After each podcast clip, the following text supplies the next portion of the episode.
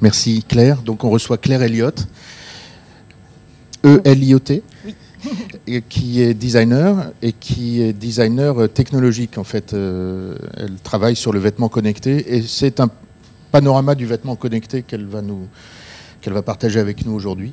Et donc ceci peut aussi prendre place dans, cette, dans toute cette semaine euh, au cours de laquelle on parle des enjeux du numérique. Et merci à Claire en tout cas. Voilà. Merci. Euh, bonjour à tous. Je vais euh, vous introduire un peu euh, du coup tout ce qui va être vêtements connectés et système embarqué lié du coup au textile, qui va en fait un peu, qui bouleverse un peu le système de la mode actuelle. Et du coup, comment est-ce que ça, se, ça se met en place dans la conception en fait et dans aussi la partie industrialisation? Donc, euh, pour récapituler un peu mon parcours, donc euh, je suis designer et ce qu'on appelle créatif technologiste. Alors, créatif technologiste, c'est un peu un nouveau métier euh, dans le design interactif.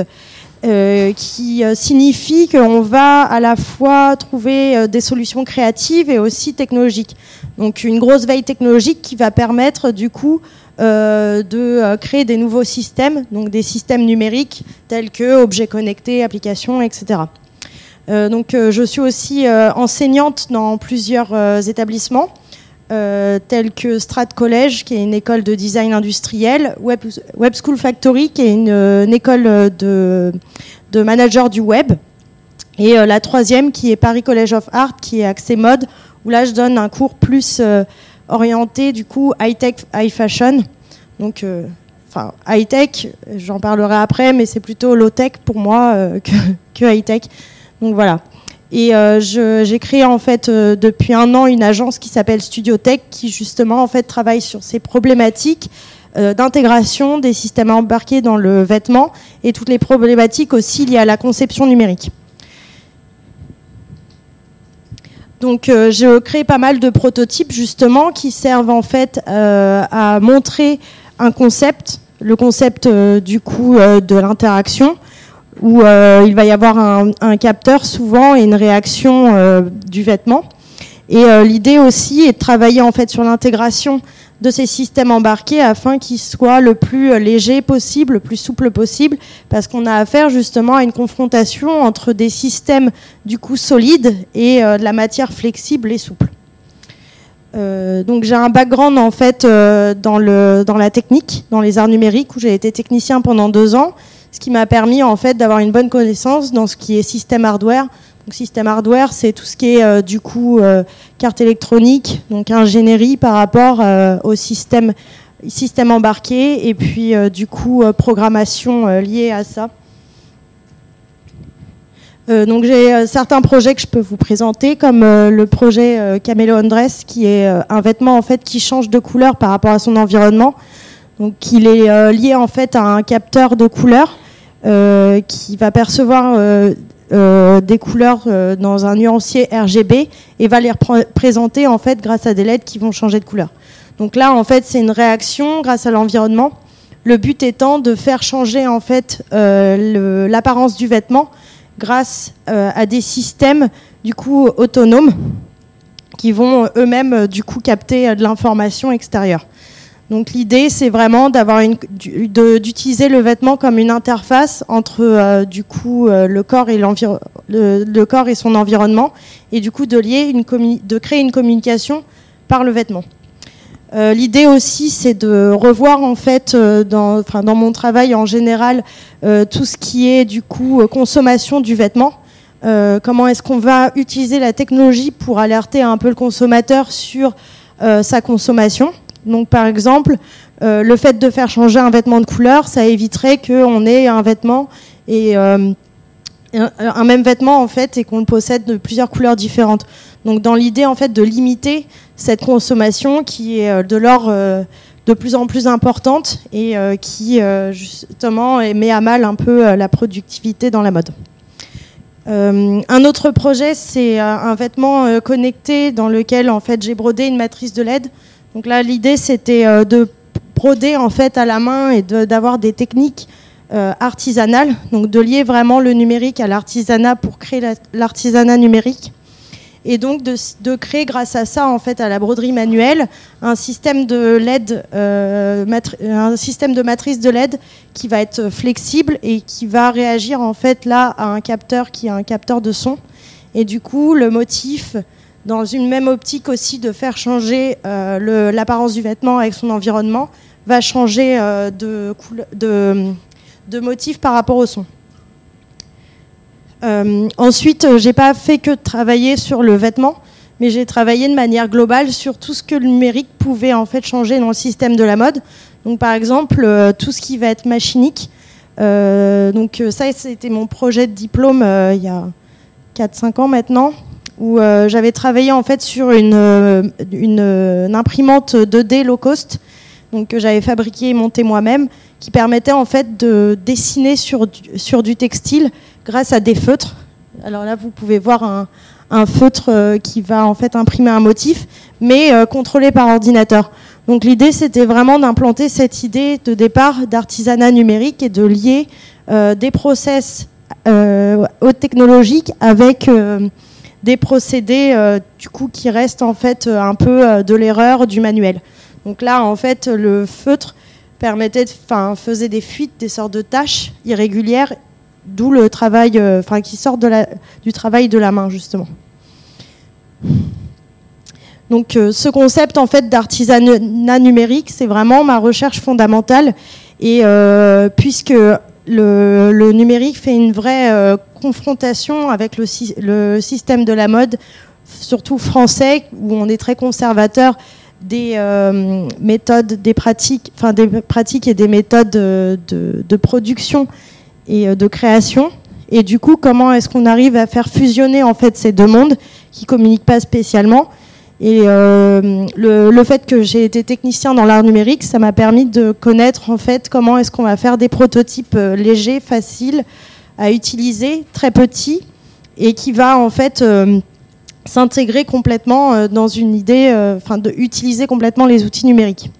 Donc l'idée est que le numérique n'efface pas l'artisanat et qui peut le révéler donc euh, là, vous voyez, euh, c'est euh, en fait une broderie interactive. Donc il y a du fil conducteur en fait que vous voyez en gris qui permet de faire les liens électriques de la LED. Et du coup, tactile, lorsqu'on appuie sur la broderie, en fait, c'est un interrupteur, ça déclenche on-off, je peux allumer et éteindre la LED. Vous voyez une petite pile là en bas qui alimente le circuit. Et l'idée, c'est vraiment d'utiliser le point de croix, qui est un, euh, une pratique un peu euh, perdue, un art un peu obsolète, euh, pour justement lier un système et créer, créer un système numérique qui fonctionne. Parce que par exemple, le point de croix, ça permet de bien tenir le fil conducteur et du coup, ça fait un schéma solide. En même temps, c'est assez esthétique et ça fait revivre un artisanat qui, se, qui est un peu perdu.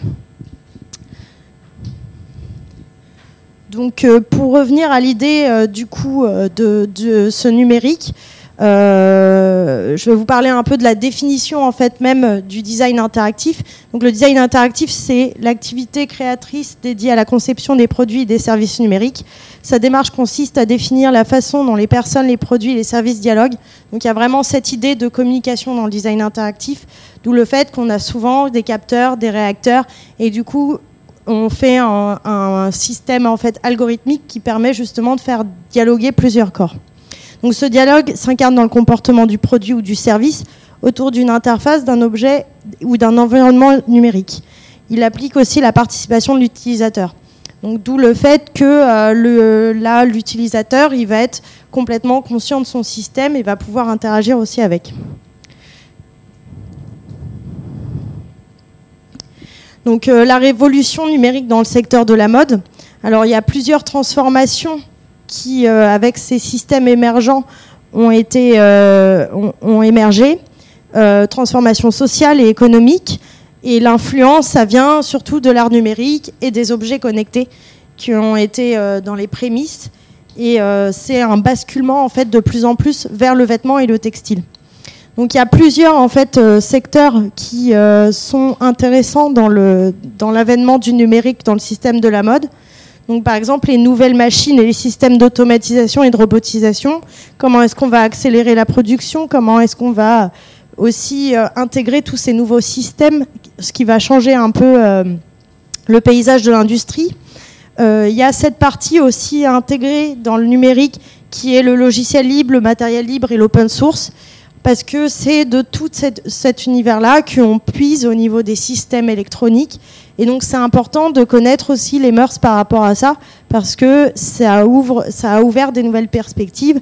C'est ce qu'on appelle un peu communauté geek, où ils ont fait émerger des logiciels qu'on peut utiliser gratuitement, des systèmes aussi, euh, par exemple l'échange de programmes. Euh, moi qui suis autodidacte, par exemple, en électronique, ça m'a permis de euh, ces concepts en fait de, liberté et de partage m'a permis de trouver en fait des programmes, des schémas électroniques pour construire mes propres projets.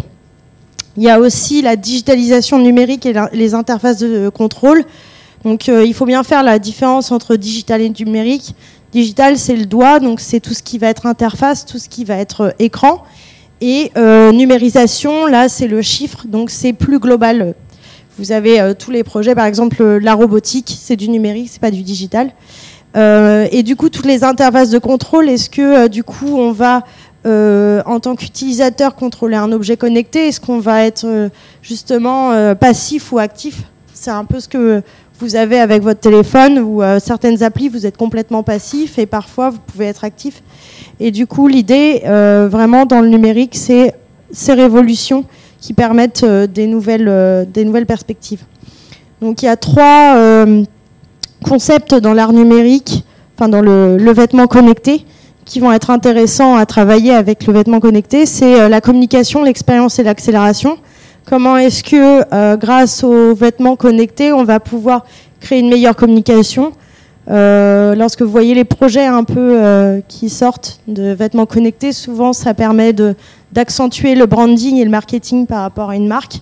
L'expérience aussi, euh, beaucoup de vêtements connectés vont être ou d'objets connectés vont être portables une fois pour vivre une nouvelle expérience, pour être immergé dans quelque chose, parce que par exemple le digital ne suffit plus, donc il faut qu'on ramène justement la matérialité, d'où la naissance des objets connectés et du vêtement connecté, c'est que là, on voudrait ramener un petit peu de tangible. Et le troisième volet, c'est l'accélération des process de fabrication. Comment on va utiliser à bon escient la technologie pour justement l'accélérer sans euh, du coup euh, mettre à mal le, système de la mode. Donc une mode dématérialisée pour renforcer l'expérience, puisque à notre époque maintenant on consomme de moins en moins de produits, mais on va consommer du service et de l'expérience. Euh, donc euh, le produit, il s'oriente plus sur vraiment de la matérialité, mais ça va être des actions et des réactions qui va faire qu'on va être immergé dans quelque chose. Euh, l'informatique et l'Internet a influencé les modes de pensée, l'intelligence collaborative, les systèmes collaboratifs et l'échange de compétences. Donc ça, c'est important parce que en fait, on a maintenant une mode qui est plus communautaire. On va faire des échanges sur les procédés de fabrication, euh, tout se situe euh, justement un peu. Euh, c'est pas les industries qui possèdent vraiment les connaissances sur l'intégration de ces systèmes, mais plutôt en fait des communautés qui vont être sur Internet, qui vont discuter ensemble. D'où aussi tous les lieux justement physiques ou virtuels de discussion par rapport à la production makers. Donc quelques exemples de projets justement où le numérique va euh, accélérer un peu les processus de fabrication et créer euh, des, nouveaux, euh, des nouveaux concepts en s'appuyant aussi sur cette communauté, cette collaboration. Donc, par exemple, Martin Schwanstrien, qui lui travaille a travaillé en fait sur un manifeste qui s'appelle Open Source Manifesto, enfin Fashion Manifesto. Et en fait, son idée était comment est-ce qu'on va créer grâce aux technologies numériques une mode plus DIY, plus de partage. Et donc en fait, il fait circuler des patrons sur Internet de vêtements qu'on peut découper à la laser et du coup assembler sans couture. Donc l'idée, c'est l'accélération de la production puisque au lieu d'avoir euh, des, euh, euh, liens à coudre, on va, par un système d'assemblage que vous voyez ici, lier les vêtements sans avoir besoin de savoir coudre, assembler très rapidement. Et en plus, on peut faire son vêtement soi-même. Donc aussi qui oriente la production vers quelque chose de plus localisé et de plus euh, justement euh, qui appartient plus à l'utilisateur qu'au producteur. Donc euh, la science et la technique. la science en fait va amener justement des nouvelles formes. On va pouvoir créer des, des nouveaux produits, des nouvelles formes grâce aux nouvelles machines. Donc là, par exemple, vous avez un exemple d'impression 3D. Euh, celui-là, c'était justement une robe en fait euh, euh, chinoise en soie, etc. C'est typique dans la forme. Et en fait, ce qui est intéressant, c'est l'accessoire en 3D qui va juste sublimer le produit sans l'effacer. Donc il y a toujours ce lien entre ce qu'on a du passé et du coup le futur ou le présent maintenant. Euh, l'autre projet, c'est découpe laser, pareil. Euh, on va être dans la dentelle, on va essayer de faire des choses justement assez fines et utiliser en fait euh, la découpe laser aussi pour créer des, des produits par exemple en une seule pièce. Essayer de faire le moins de chutes possible. On va être comme ça dans des process en fait qu'on va créer qui vont être différents. Ça va être aussi une nouvelle façon de concevoir le vêtement. On va plus euh, le concevoir de manière très traditionnelle, on va trouver d'autres systèmes parce que ces nouveaux outils numériques nous donnent d'autres accès. Donc euh, c'est vraiment s'emparer des nouveaux outils et les créer et inventer de nouvelles machines pour créer de nouveaux process aussi. Euh, on n'utilise pas juste les machines numériques, il faut aussi les inventer. Il y a par exemple une société suisse qui s'appelle Foster Runner qui a inventé une machine pour broder des LED. Donc eux, ils n'étaient pas dans la production finale du produit, ils étaient dans la création de la machine puisque les machines n'existent pas forcément. Donc là, par exemple, c'est de l'impression 3D. Comment est-ce qu'on va créer des maillages? Comment est-ce qu'on va créer de la souplesse? Et du coup, quelles machines vont être adaptées pour ça? Ensuite, un autre point, ça va être euh, du coup le e-textile et les smart fabrics. Euh, du coup, l'embarcation là de systèmes euh, électroniques et connectés à intégrer dans les matières souples. Donc c'est toutes les problématiques euh, liées à du système solide intégré dans la matière flexible. Comment est-ce qu'on va donner des nouvelles capacités aux matériaux? Intégrer des, dispositifs pour que le matériau reste fluide, qui reste léger aussi, parce qu'il faut garder cette notion de portabilité. Euh, trouver aussi des systèmes de faible consommation d'énergie parce que la problématique encore, c'est que ces systèmes consomment énormément de ressources, donc il faut de la batterie, il faut du courant. Comment est-ce qu'on va, on va euh, justement euh, chercher cette énergie? Le design aussi est une partie très importante. Comment est-ce qu'on va intégrer les systèmes et du coup esthétiser les systèmes? Parce que l'électronique n'est pas fait forcément, c'est fait par des ingénieurs qui sont pas dans l'esthétique, qui vont être dans euh, le côté form follows function, donc euh, la forme des produits électroniques vont vraiment euh, répondre à leur fonctionnalité sans être esthétisés. Et du coup, le designer peut intervenir non pas dans le produit fini, mais dans la création justement de l'esthétisation de ces systèmes. Parce que plutôt que tout camoufler, parce que forcément ça rajoute du poids lorsqu'on va camoufler le produit, on va plutôt esthétiser le système pour mieux l'intégrer. Donc, par exemple, là, c'est les cartes électroniques euh, qui euh, sont euh, des cartes électroniques qui ont été inventées justement pour la démocratisation de l'apprentissage de l'électronique pour le textile. Donc, vous voyez par exemple des ouvertures qui vont être en, en, argent ou en cuivre, qui vont permettre de faire des liens avec du fil conducteur qui, qui, peut être cousu justement, ou c'est des fils avec euh, c'est des fils d'argent avec un espèce d'après, soit d'argent ou de carbone, qui permet en fait de faire la conduction. Et c'est du fil du coup qui peut qui est euh, euh, normal au niveau de la flexibilité. Et donc ces systèmes ont été les premiers qui ont été inventés pour justement faire du prototypage, tester les interactions et créer en fait des premiers essais de vêtements connectés. Donc euh, voilà un peu tous les systèmes embarqués existants. On peut avoir de plus en plus de la miniaturisation de, systèmes. Et donc avant de travailler vraiment sur le produit fini, il faut aussi que le designer participe à la création de euh, euh, ces, systèmes pour qu'ils soient le plus petit possible et le mieux agencés. Donc ça, moi, c'est un peu mon travail actuel, c'est comment est-ce qu'on va miniaturiser l'électronique et puis l'esthétiser. Donc la mode et les arts numériques, comment est-ce qu'on va justement faire transverser toutes ces techniques et euh, créer en fait euh, des systèmes, enfin se servir de systèmes pluridisciplinaires pour, pour créer de nouveaux process. Donc il va y avoir aussi tout ce qui va être software, digital, pour pouvoir un peu tester des interactions.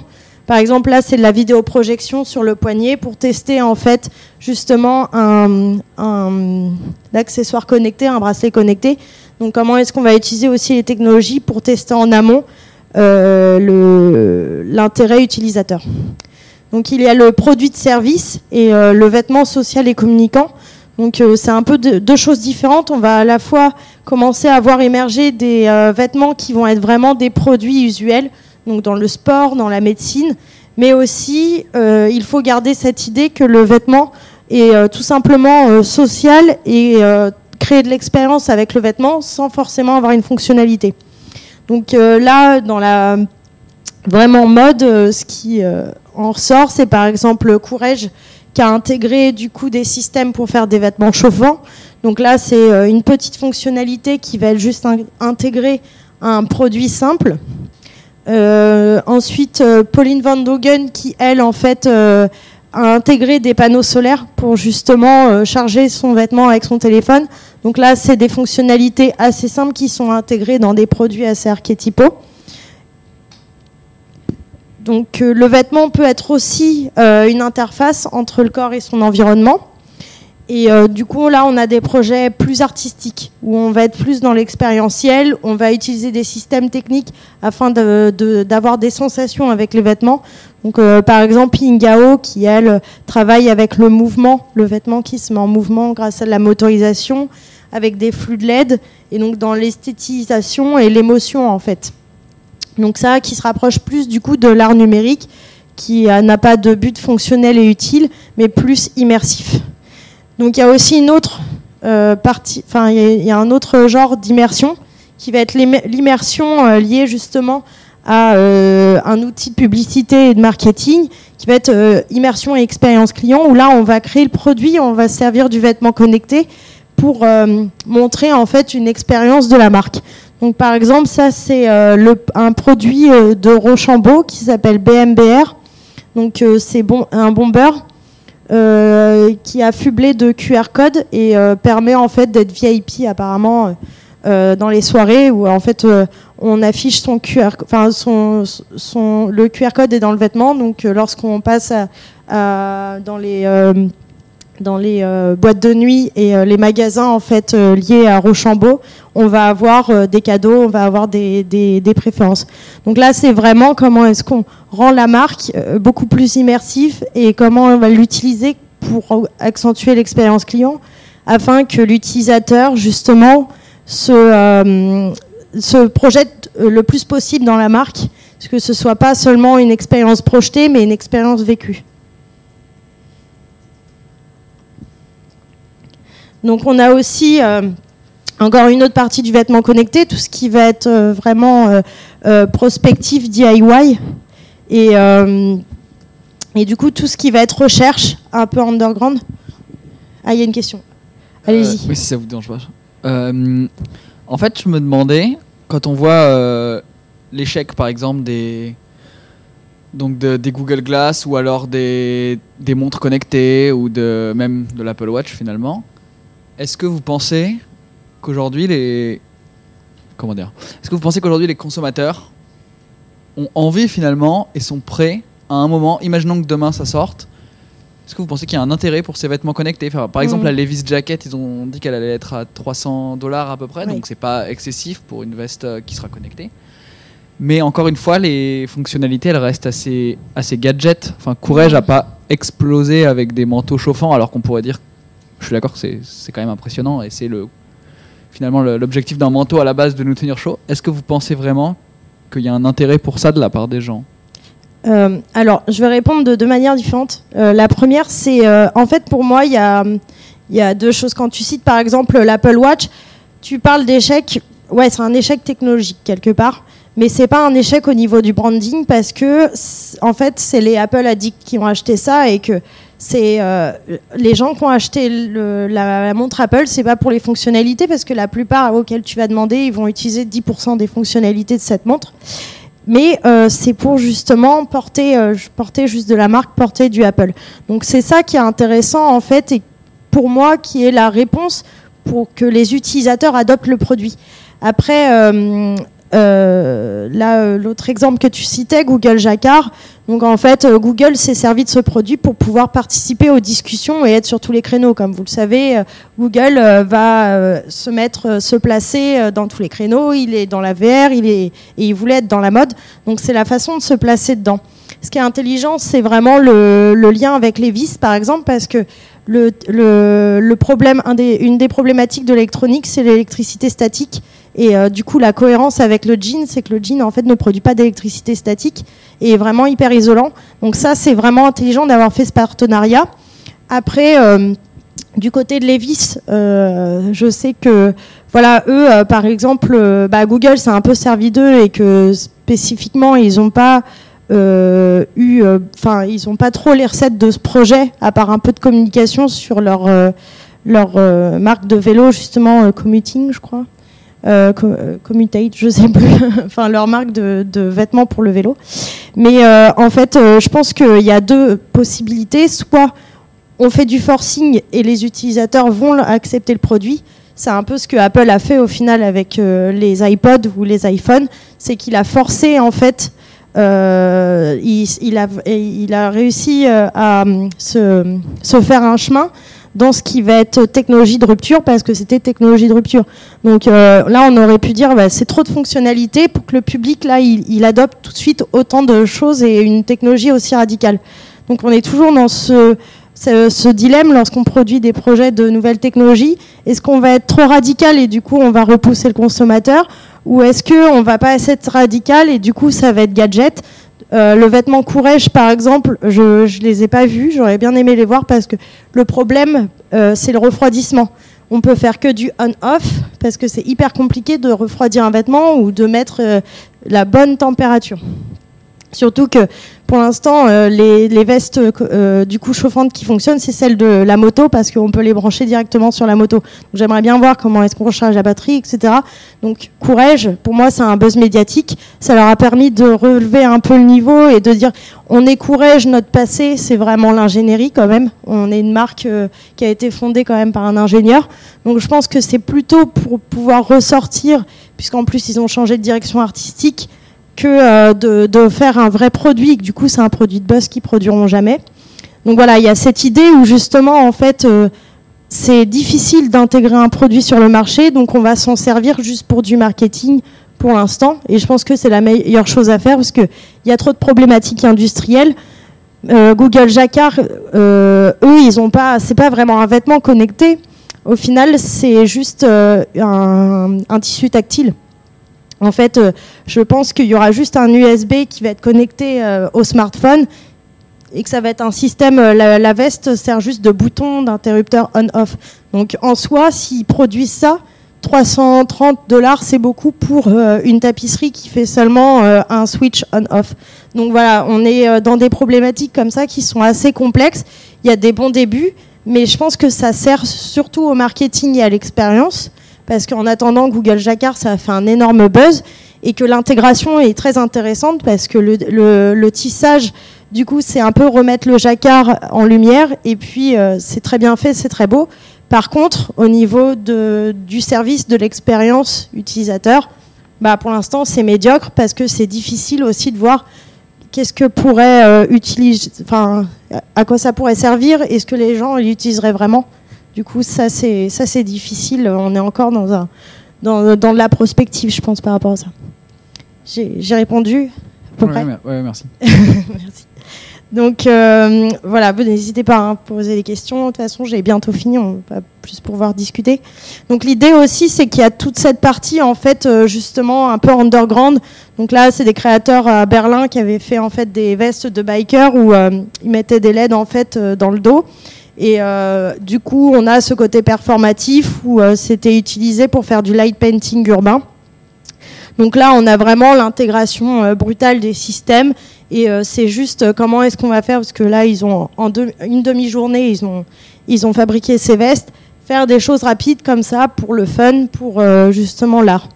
On a tout ce qui est du coup cette, cette partie mais qui est surtout placé en Allemagne euh, de création un peu euh, underground, un peu hacker, un peu détourné de tout ce qui va être euh, textile connecté. Donc dans le vêtement intelligent, on a plusieurs secteurs du coup euh, d'utilisation. Donc on va soit chercher la réactivité par rapport à un système, soit l'interactivité qui va être plus un dialogue. L'adaptativité, ça, ça va être plus euh, dans les vêtements de sport, etc., où on va chercher la performance. La conductivité, où en fait le vêtement va, seulement servir à conduire euh, un système. Donc par exemple Google Jacquard, typiquement c'est un, produit conductif. Générativité, comment est-ce qu'on va utiliser les systèmes embarqués pour modifier la forme et l'apparence du vêtement. Et prospectivité, comment aussi on va créer du vêtement intelligent juste pour avoir une vision du futur. Ce qu'on appelle dans le design le design critique, où on va euh, créer un produit juste qui va être euh, apparenté à de la science-fiction, mais qui va juste pouvoir donner une idée du futur et conduire justement les idées dans l'innovation. Donc il y a un peu cette idée justement de marketer la tendance du futur, euh, comme Nike a vraiment sorti les chaussures de retour vers le futur. Donc c'est quelque chose de complètement gadget, mais l'idée c'est de dire bon ben voilà ce ce qu'il y avait il y a 10 ans euh, qui était produit au cinéma, maintenant on peut le créer grâce à, des nouvelles technologies et ça nous permet d'avancer pour voir est-ce que vraiment ces baskets qui se ferment, c'est comme ça qu'on imagine le futur ou est-ce qu'il y a d'autres possibles? Euh, il y a tout ce qui est aussi super-héros, cyborg, où on va essayer d'intégrer une technologie pour augmenter les performances du corps dans l'idée que euh, l'être humain ne suffit plus à lui-même et que les systèmes technologiques vont être implantés directement euh, dans le corps pour, les augmenter. Il va y avoir tous les projets très artistiques de science-fiction où là on va avoir plus des structures qui sont impressionnantes et techniquement qui vont, euh, justement montrer des compétences techniques assez élevées comme la Spider Dress qui a été fait par une créatrice qui s'appelle Anouk Wiprecht en partenariat avec Intel, où ça a permis en fait à Intel déjà de brander du coup ses puces électroniques, oui, parce qu'on parlait du marketing de la mode, mais il y a aussi ce retour où en fait les, euh, euh, euh, du coup sociétés de systèmes embarqués et ou par exemple automobiles vont se servir de la mode pour pouvoir marketer une autre tendance plus glamour, plus sexy, plus féminine. Et donc là, par exemple, ce projet-là, c'est pour vendre des puces Intel à un public plus féminin et euh, plus artistique. Donc voilà, cette euh, robe, par exemple, c'est... Oui. Excusez-moi, est-ce que vous pensez que c'est la même chose pour euh, Dassault avec leur Dassault Fashion Lab Ouais, exact. un petit peu, mais je pense qu'ils essayent de résoudre une vraie problématique où ils sont quand même en train de créer un software. Parce que quand on voit en fait voilà, ces structures en 3D, euh, on se rend compte que tous ces stylistes, ils ont travaillé avec soit des architectes, soit des designers produits, mais en soi des gens qui maîtrisent en fait euh, la modélisation 3D. Alors pas la modélisation 3D, euh, celle des, logiciels Lectra, mais la modélisation 3D de logiciels comme Rhino et SolidWorks qui sont vraiment dédiés à des designers produits, des architectes et des ingénieurs méca. Donc du coup, en fait, ils se sont rendus compte que la problématique, c'était qu'il y avait un problème dans les logiciels ou euh, qui n'étaient pas faits pour justement faire la vraie modélisation 3D et ils sont en train de travailler dessus. Comme euh, un autre logiciel aussi pour euh, traiter, je crois, l'amont à l'aval de la chaîne dans la production pour avoir en fait son chargé de prod en, en, application. Donc ils sont en train de travailler là-dessus. Ouais. Il y a une publicité euh, sur internet un petit, euh, un petit court métrage qui montre en fait que tu peux dessiner sur ta tablette, ensuite tu peux choisir ton produit, ensuite tu peux regarder s'il reste des stocks, etc. Enfin, tu peux gérer toute la prod, justement ce qui s'adresse à, par exemple des auto-entrepreneurs ou des, des, euh, des créateurs qui vont produire de la petite série. Donc un produit qui est plus à l'ordre du jour en effet, parce qu'au niveau des softwares, quand on regarde, il n'y a rien qui existe au niveau de la de, du style et surtout qui bascule de la 2D à la 3D assez facilement. Donc du coup, euh, à la fois, ça leur fait un peu de buzz, mais euh, ils travaillent, je pense, sur des vrais produits. Et d'après vous, pourquoi est-ce que Lectra essaye pas? Parce que vu qu'ils ont, ils étaient sur le 2D, pourquoi est-ce qu'ils n'ont pas essayé de faire la...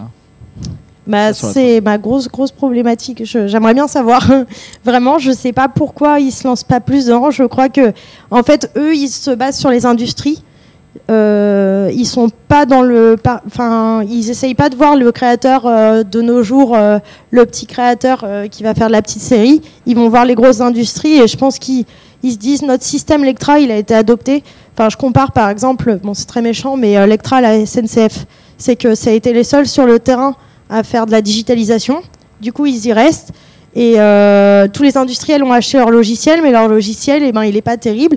Et euh, les créateurs, ils se forment pas forcément dessus parce que justement, il n'est pas intuitif. Euh, L'interface, elle est désagréable et c'est très très difficile à utiliser, même quand on a un bon modéliste, mais qui se repose justement sur le fait qu'ils sont les seuls sur ce terrain pour justement innover. Donc pour moi, c'est pour ça que je les compare à la SNCF. Donc tant que moi j'attends ce qu'il y ait justement une petite start-up qui bosse dessus parce que là je pense que ils se bougeront que euh, quand il y aura la start-up qui produira, euh, qui commencera à produire un logiciel intéressant. Donc voilà. Et peut-être que Dassault le fera, mais Dassault, euh, le truc c'est que c'est pareil, ils sont sur des, quand même, ils travaillent sur des avions, etc., sur leur logiciel aussi, Katia pour l'industrie, l'ingénierie très très poussée. Donc ils mettent beaucoup de temps à produire leur logiciel parce que c'est pas leur créneau, la mode, et que en plus il faut qu'ils attendent aussi les demandes des industriels pour vraiment mettre du budget en fait dedans. Donc euh, voilà. Et donc euh, pour continuer sur euh, les projets comme ça prospectifs, donc on a tous ces produits qui sont faits justement en modélisation 3D qui demandent à ce qu'il y ait une expertise aussi du produit, de, la 3D pour faire en fait des, nouveaux, des nouvelles textures, des nouvelles formes. Donc il y a aussi après l'avant-garde la rupture. Donc comment est-ce qu'on va créer en fait des systèmes assez euh, radicaux qui vont être assez nouveaux avec des systèmes techniques très complexes et euh, du coup euh, créer une rupture dans ce qu'on connaît de la mode où finalement ce qui ce est des produits qui vont être des vêtements ne vont plus ressembler à la, la mode qu'on connaît où on va par exemple robotiser les systèmes et même mécatroniser, où là, mécatronique, c'est l'alliance entre la mécanique mais commandée par électronique. Donc, euh, où du coup, euh, il y a des, euh, des suppléments comme ça qui vont arriver au-dessus du corps et qui vont bouger, qu'on va pouvoir commander de- avec l'ordinateur. Donc, voilà, qu'est-ce qui est réel et qui n'est pas réel? Comment est-ce que justement on peut considérer tout ce qui va être mode et technologie actuellement? Est-ce que c'est une utopie ou est-ce que vraiment il y, a un- il y a un marché pour ça? L'idée, voilà, est encore assez floue. Donc, euh, la, conclusion sur cette idée, c'est est-ce que du coup, ça va créer, en- enfin, le, tout ce qui va être vêtements connectés va créer en fait des nouvelles synergies et va permettre aussi d'avoir des nouveaux axes et des nouveaux, un nouveau secteur pluridisciplinaire où on va avoir des nouvelles manières de concevoir le vêtement qui va du coup bouleverser un peu le système de la mode et créer des nouvelles choses. Je ne sais pas si je suis dans l'heure ou pas. Peu de temps euh, pour discuter. D'accord. Moi, j'ai encore deux, trois projets à montrer. Donc ça, par exemple, c'est des expérimentations que j'ai fait en 3D pour essayer justement, parce que ce qu'on a vu pour l'instant en 3D, c'est voilà, les structures sont, sont, sont euh, rigides. Du coup, comment est-ce qu'on va essayer de créer des matières souples et intégrer, par exemple, dans la maille? Donc ça, en fait, c'est euh, de- des éléments en 3D que j'ai directement intégrés dans le tulle, où du coup, là, il n'y a pas de problème de flexibilité. Euh, cet autre projet, ça c'est avec euh, du filament flexible, où là on commence à avoir un maillage. Et du coup, comment est-ce qu'on va l'interpréter au corps? Donc voilà, euh, là c'est un, vêtement un peu désossé pour vous montrer euh, comment est-ce qu'on va euh, essayer d'intégrer un système dans du vêtement. Donc là c'est des LED où, j'ai essayé de caser tous les fils. Donc voilà un peu les problématiques. Est-ce que vous avez des questions? Est-ce que vous voulez que je revienne sur certains sujets? N'hésitez pas. Euh, bah, euh, c'est surtout, déjà, bah, je voulais rebondir sur une des remarques d'Eliott qui était sur la technologie et les usages. C'était juste pour dire que, bah, effectivement, en fait, il y a toujours une technologie, peu importe quelle est, cette technologie, il y a toujours un usage qui est associé. Euh, quand on a inventé l'ordinateur, au début, on pensait pas du tout que ça allait devenir ce que c'est aujourd'hui. Donc, c'est assez intéressant de voir que tout ce qui est fashion tech, on n'a pas encore d'idée de ce qui se passe. Et comme tu le disais, qu'en fait, c'est marketer un peu l'avenir. Euh, donc voilà, c'était juste pour euh, aller dans ton sens et te dire que voilà, il y a toujours un usage, on ne sait pas encore ce qu'on en fait, mais on ne peut pas ne pas avancer non plus et ne pas innover euh, si on attend que les usages se créent. Mais ma question, c'était surtout aujourd'hui, est-ce que tu pourrais dresser peut-être un portrait en France de où est-ce qu'on en est par rapport à tout ça? Est-ce que, enfin, parce qu'il y a je crois que c'est une association, la Fashion Tech, du coup. Est-ce que, enfin, est-ce qu'il y a des acteurs qui commencent à se mettre en place pour faire en sorte que tout ce petit écosystème de nouvelles technologies dans le secteur de la mode se mette en place? Est-ce qu'il y a des manques, enfin, où est-ce qu'on, en France ou en Europe d'ailleurs, est-ce qu'on ben, il y a plus en plus de choses, mais c'est vrai qu'en France, ça avance un petit peu moins vite euh, qu'à l'étranger, parce qu'aussi, par exemple, euh, on est moins proche de la production. Euh, si on voit vraiment les, vêtements, du coup, où il y a interactif, où il y a l'électronique, on est moins proche de tout ce qui est industrialisation l'électronique, etc. Où pour avoir les composants, il faut aller en Allemagne. pour avoir vraiment les universités de recherche sur les systèmes, en fait, par exemple, flexibles. Euh, vont être à l'étranger aussi. Donc euh, c'est vrai que nous, on doit puiser euh, dans les ressources un peu extérieures pour pouvoir justement être dans la production. Du coup, les industriels commencent à s'y intéresser, mais ça va prendre du temps parce que justement, on est moins dans cette économie-là. au niveau justement des acteurs, oui, la Fashion Tech, c'est une association dont je fais partie et qui permettait justement de créer en fait un réseau et de pouvoir faire un regroupement sur toutes les activités euh, de la euh, du coup dans ce secteur mode et tech et du coup euh, à plusieurs niveaux donc avec des avocats spécialisés en propriété industrielle des journalistes etc parce que il y a tellement de problématiques liées à ce secteur que c'est intéressant d'avoir plusieurs corps de métier qui se regroupent. Après, c'est vrai qu'il manque aussi, je pense, en France de, euh, de, lieux de, recherche et euh, d'avoir justement des doctorants qui vont travailler à la fois sur le fond mais aussi la forme. Euh, et du coup permettre justement les avancées pour que les industriels ils puissent aller vers ce secteur parce qu'il y en a plein qui sont frileux parce qu'il n'y a pas de première démarche de fait. Et justement la recherche sert un peu à ça, c'est pour ouvrir des premières portes qui vont être ensuite franchies pour, pour les produits parce que lorsqu'on regarde les startups, s'il y en a plein qui n'ont pas de produit ou dont le produit a échoué, euh, c'est parce que euh, justement il y a ces problématiques liées à l'industrialisation qui fait qu'on est obligé d'aller au Japon euh, pour aller chercher du coup ces systèmes embarqués. Ensuite, on est obligé d'aller en Chine pour trouver des industriels qui vont pouvoir produire notre produit. c'est assez compliqué.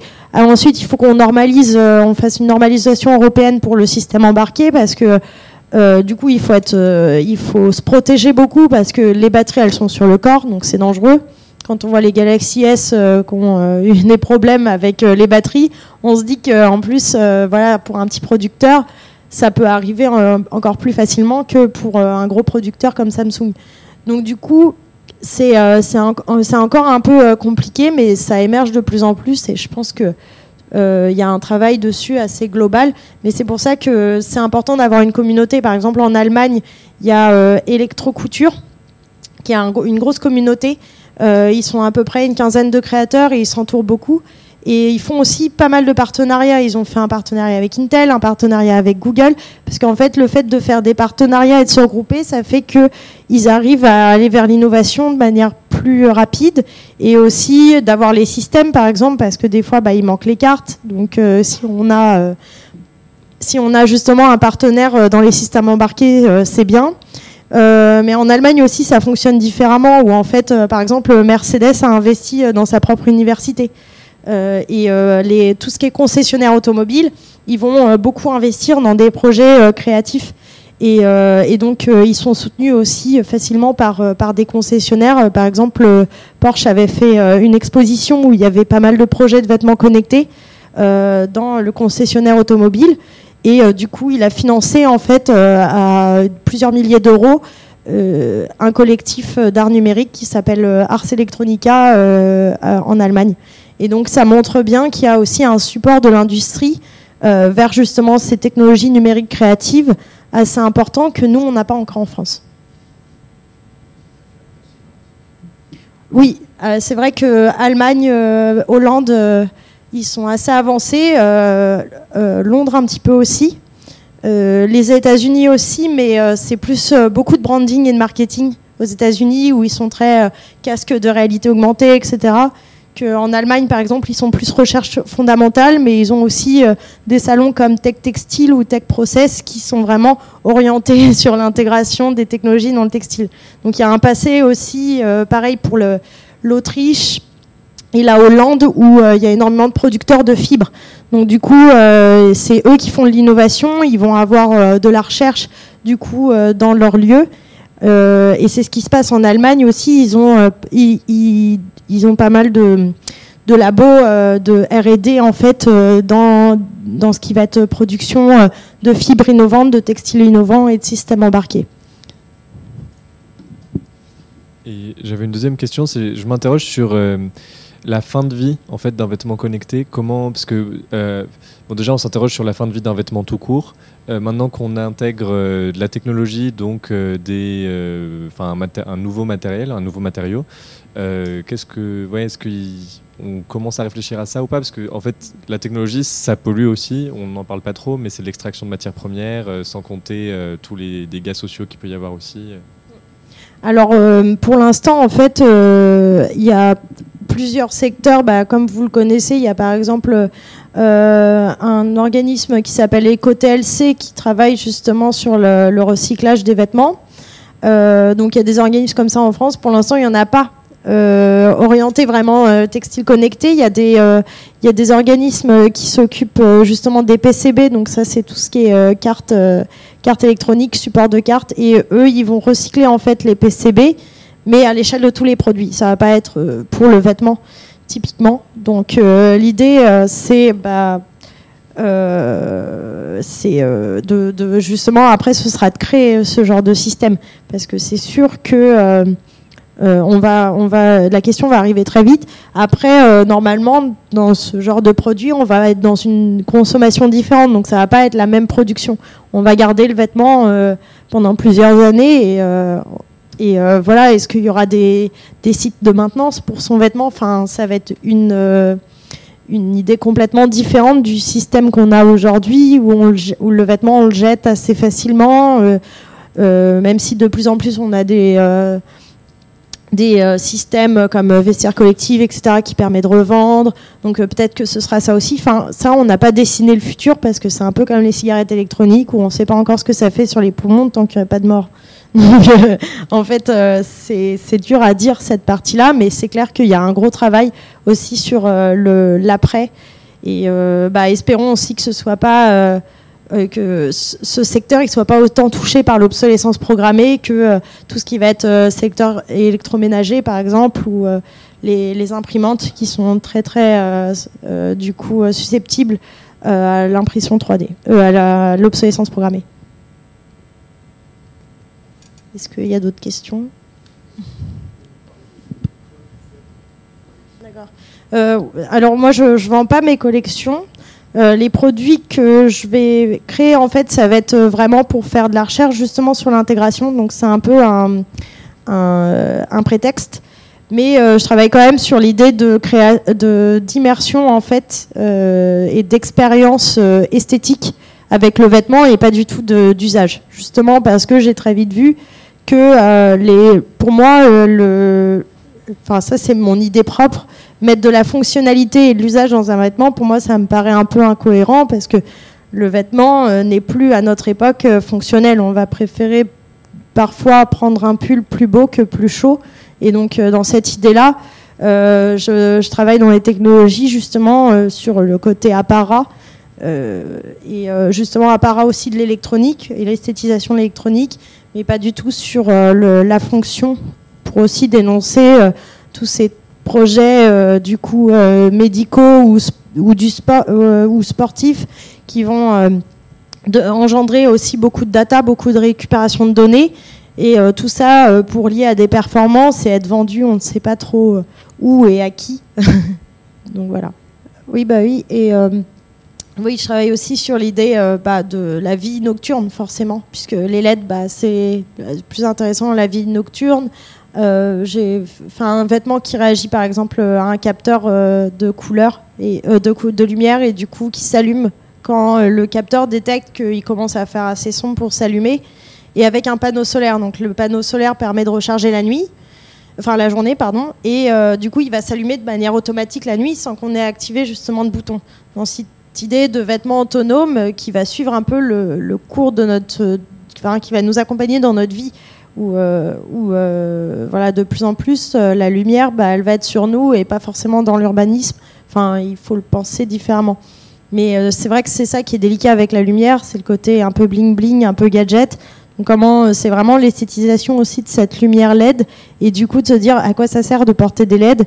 Du coup, vaut mieux que ça serve à rien, presque, et que ce soit du coup euh, lié à cette, à cette vie nocturne et dans, dans, dans l'apparat plutôt que d'essayer de créer vraiment un signal ou une fonctionnalité propre.